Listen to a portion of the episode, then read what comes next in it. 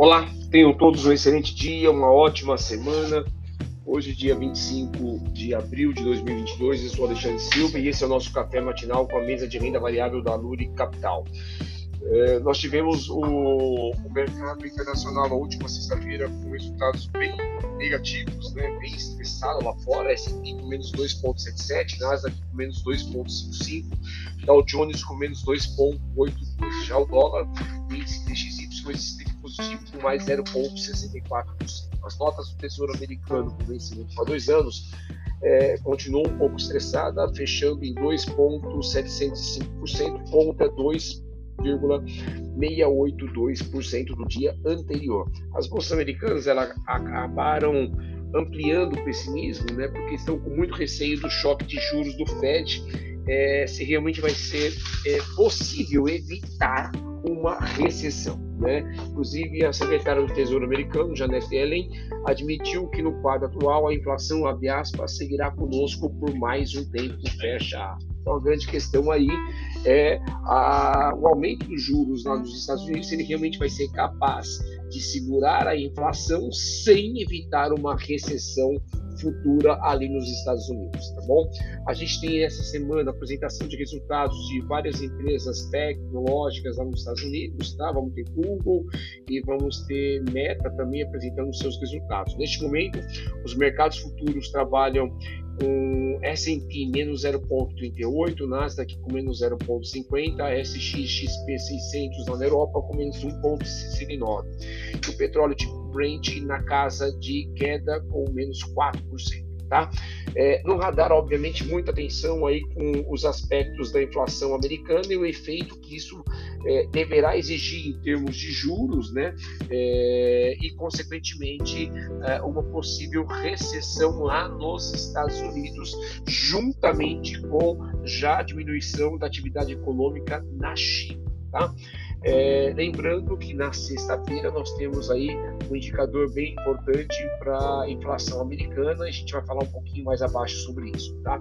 Aqui no nosso mercado doméstico, na última sexta-feira, pós-feriado, nós tivemos uma queda bem acentuada de 2,86%. É, na, no IBOV, batendo a 111.077 pontos. Né? A Bolsa Brasileira teve uma queda bem situada, muito por conta do risco já percebido lá no mercado externo e também pelo risco fiscal e político é, aqui no Brasil. Tá? Destaque negativo para o setor de mineração e siderurgia, Vale teve uma queda de 5,8%, CSN uma queda de 7,68%. Tá? Já o dólar teve uma alta bem acentuada, seguindo o mercado externo, uma alta de mais 3,79%, fechando a 4,810. Tá? É, os juros, o DI 1F25 teve uma leve alta de 0,33, batendo a 12,140%. Os juros teve essa leve alta, é, ainda sem direção definida e muito por conta da indefinição sobre até onde haverá um aumento de Selic com eficácia para conter a inflação. Tá? No radar, muita atenção aí com a questão dos riscos fiscais e risco político. No risco político, é, a questão aberta ao público aí na guerra entre o Poder Executivo e o Judiciário, visto que o presidente Bolsonaro anunciou um decreto concedendo indulto ao deputado Daniel Silveira, que havia sido anteriormente condenado pelo STF. Né? Vamos ver como isso vai se comportar, mas a estabilidade do executivo e judiciário não é nada bom nesse momento de muito desafio. Bom, a gente tem a questão do reajuste dos servidores públicos, lembrando que os servidores do Banco Central voltam à atividade normalmente até um prazo ali na frente, tá bom?